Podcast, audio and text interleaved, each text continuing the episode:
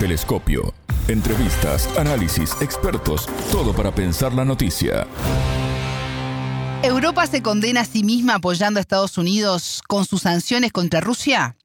Bienvenidos, esto es Telescopio. Es un gusto recibirlos. Junto al economista e investigador peruano Óscar Ugarteche, analizaremos la decisión de la Unión Europea de topear el precio del petróleo ruso en plena crisis energética e internacional. Quédense con nosotros, somos Martín González y Alejandra Patrone, desde los estudios de Montevideo. En Telescopio te acercamos a los hechos más allá de las noticias. Este 5 de diciembre entró en vigor el acuerdo sobre el límite del precio del petróleo ruso, medida impuesta por las economías industrializadas del G7 y la Unión Europea, más Australia, en medio de una crisis energética que golpea con fuerza al viejo continente. El tope fijado es de 60 dólares por barril y desde el Kremlin se asegura que el país tiene un amplio mercado de consumo y que solo venderá petróleo en condiciones favorables para Moscú.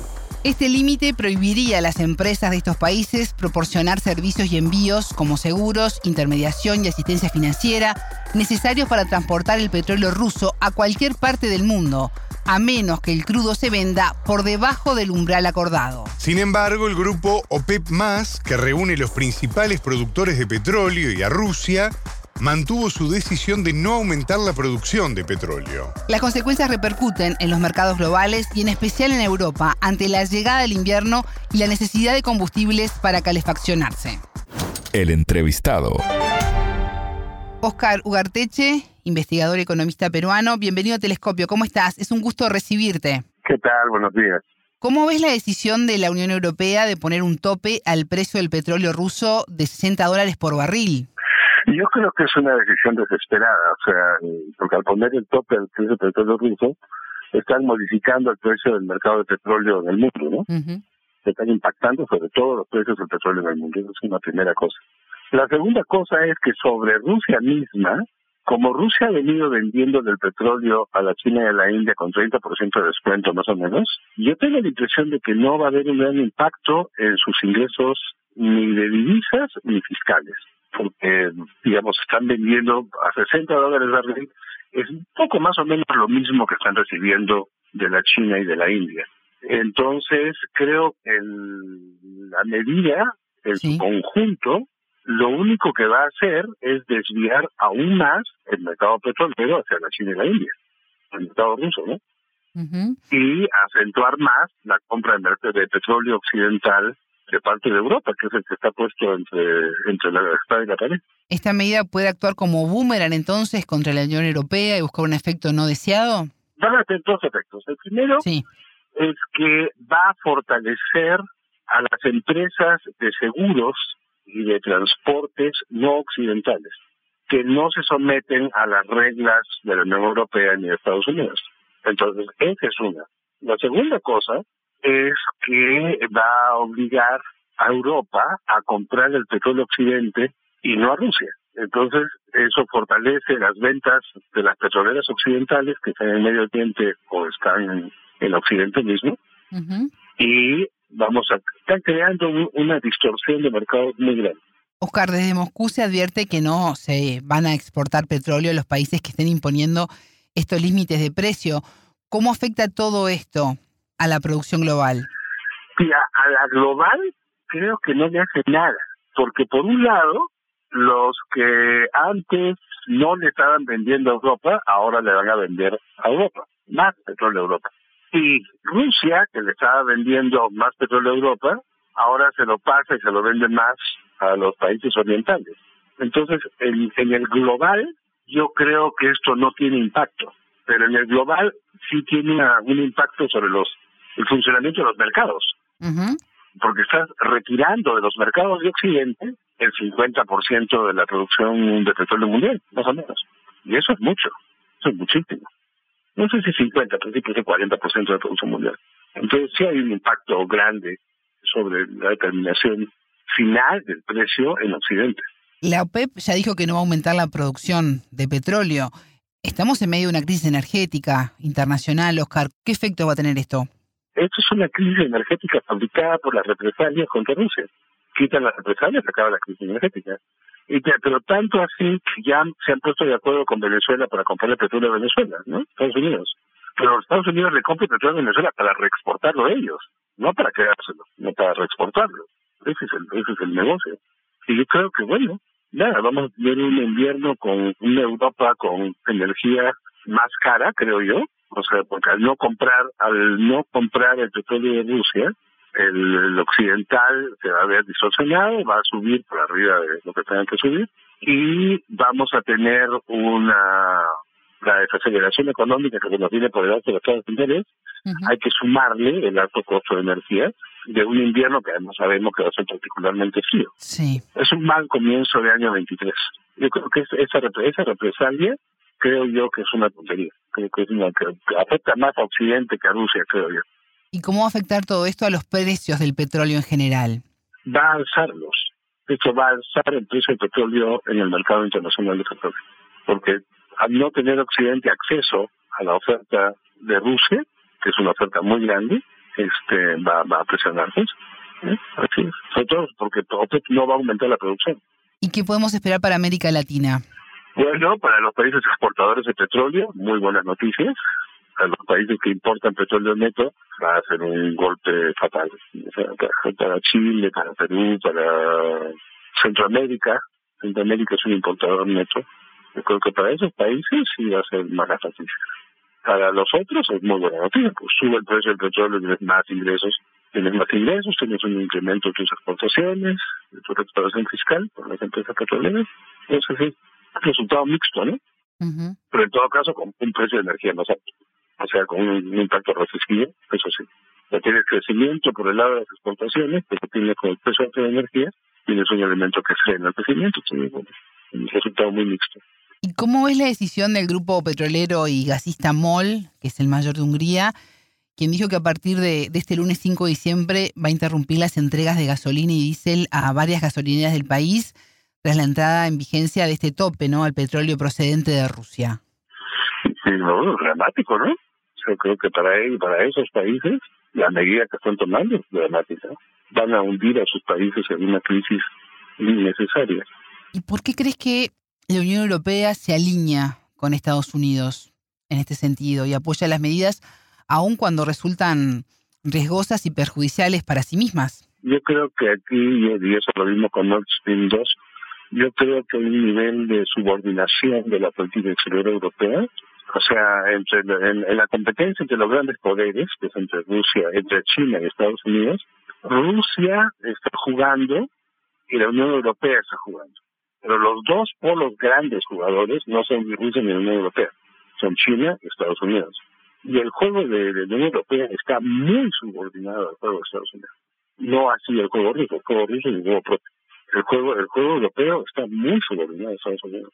Entonces, lo, lo que es bueno para Estados Unidos entiende la Unión Europea que es bueno para ellos. Y eso yo creo que no es cierto.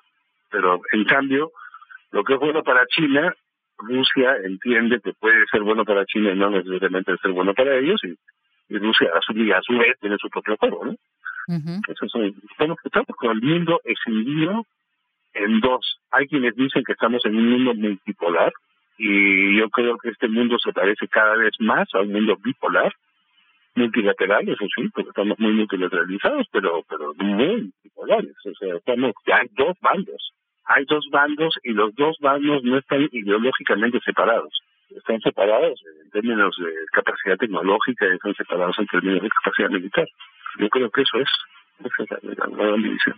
Oscar, no solo estamos asistiendo a un aumento del precio de, la energía, sino que también de los alimentos y fertilizantes. Eh, ¿Qué perspectivas hay para, para el año que comienza, el 2023? Sí, pues, o sea, eh, tenemos los efectos del alza del precio del petróleo van sobre todo, además va sobre fertilizantes y va sobre alimentos producidos como fertilizantes. Ahora, hay, hay un tema que a mí me preocupa mucho, que es que nosotros en América Latina, todos los países tenían empresas de producción de fertilizantes, todos. Eran empresas públicas. Cuando se privatizaron, esas empresas públicas desaparecieron y las privadas desarmaron las fábricas. Entonces ya no se produce prácticamente ningún fertilizante en América Latina. Y ahora tenemos que volver a producirlo, es evidente. sea con el Estado, sea con la asociación Estado-privado, sean privados solos, pero hay que producir fertilizantes urgentemente y eh, porque es la única manera de contener el alto precio de los alimentos. ¿no? La escasez de fertilizantes va a presionar sobre el alto de los alimentos, sobre todo sobre, granos. En otros países va a producirse más, más producción orgánica, pero para grandes extensiones de terreno se necesita fertilizantes. Y ahí se necesitan tener fábricas. Pues. O sea, yo ya algunos han comenzado a poner fábricas.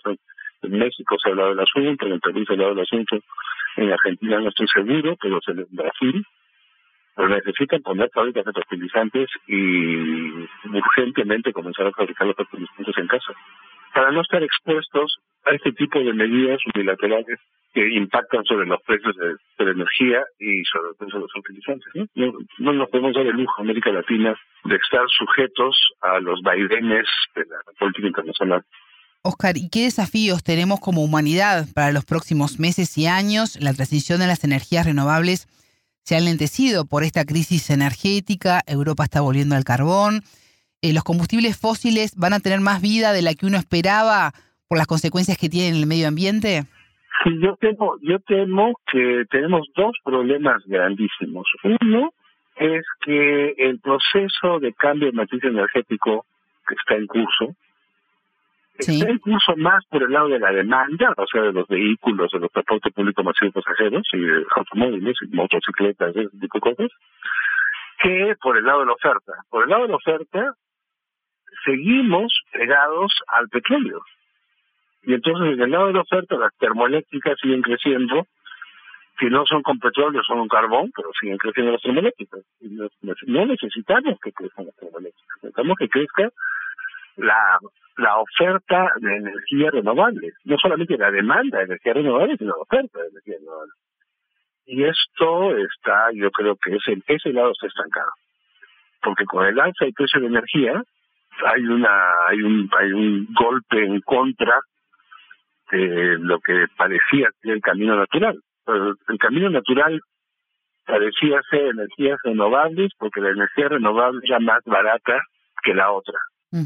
La otra ha comenzado a subir más de precio y en lugar de acelerarse el proceso de sustitución, lo que han hecho es decir, no, necesitamos más fósiles, aunque sean más caras ahorita, que renovables dentro de un año. Entonces, por un asunto de tiempos, se han avanzado sobre energías este, fósiles y el pretexto es la guerra. Pero en realidad la razón no es la guerra, la razón es que las empresas petroleras no tienen ninguna ganas de dejar el negocio y han hecho todo lo posible por no dejar el negocio, ¿no? Porque si no, entenderíamos que el alza del precio del petróleo debería de llevar a una aceleración de la sustitución energética. Eso sería lo lógico, que es más barato. Pero de pronto, aunque sea más caro, todos estamos más pegados a, a aquello, al carbón y el petróleo. China es el, peor ejemplo. China está muy agarrado petróleo. O sea, siempre ha sido el principal importador de carbón del mundo, pero ahora que tiene que demanda de carbón horriblemente, y los chinos son conscientes de que ellos tienen un problema ambiental y son conscientes que ellos tienen la tecnología de las energías renovables, ellos tienen la voz cantante. Y sin embargo, y a pesar de eso, que están consumiendo más carbón, claro, se puede argumentar también que para fabricar paneles solares y molinos eólicos se necesita más carbón. O sea, los, los, los, eh, las aceleras donde se forman las partes y piezas de estas cosas, de las piezas de energía renovable, consumen muchísima energía. O sea, para fabricar energía renovable necesitas muchísima energía fósil. Y eso es lo que estamos, creo que lo que estamos mirando encima en este momento. Entonces, esperemos que eso en el, digamos, a cinco años eso haya cambiado y que ya la producción mundial de energía renovable haya crecido, pero por el momento lo que se observa es que en América Latina, salvo Uruguay, Chile y Costa Rica, el resto estamos atrás, muy atrás.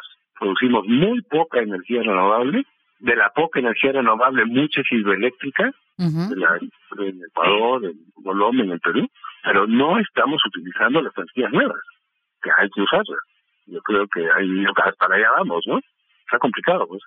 Yo creo que en los últimos años vamos a ver todavía mucho más consumo de energía fósil. Y a mí lo que me preocupa más de este consumo es que no somos conscientes del impacto que tiene sobre la sequía mundial que está en curso hace varios años. Y tenemos un problema de sequía mundial que es el que viene apretando los precios de los alimentos hace cinco años. Y no, no hacemos caso. No hablamos del asunto de la sequía mundial. Se habla de la sequía en los Andes, de la sequía en no sé de la sequía en el sur de Estados Unidos, en el norte de México, pues no. pero no es ni aquí ni allá ni en el otro lado, hay una sequía mundial, porque hay un cambio climático que nos impacta a todos. O sea, nos estamos quedando sin hielo en los Andes, sin nieve en los Alpes, sin glaciares en los polos, y ahí vamos, ¿no? En, el nombre de la industria petrolera. Ahí estamos fregados, ¿no? Oscar Ugarteche, investigador y economista peruano, muchas gracias por estos minutos con Telescopio. Gracias. Telescopio. Ponemos en contexto la información. Hasta aquí, Telescopio. Pueden escucharnos por sputniknews.lat. Ya lo saben, la frase del día la escucharon en Telescopio. Todas las caras de la noticia en Telescopio. Esto es una crisis energética fabricada por las represalias contra Rusia. Eso es. Y quitan las represalias, acaba la crisis energética. Telescopio. Un espacio para entender lo que sucede en el mundo.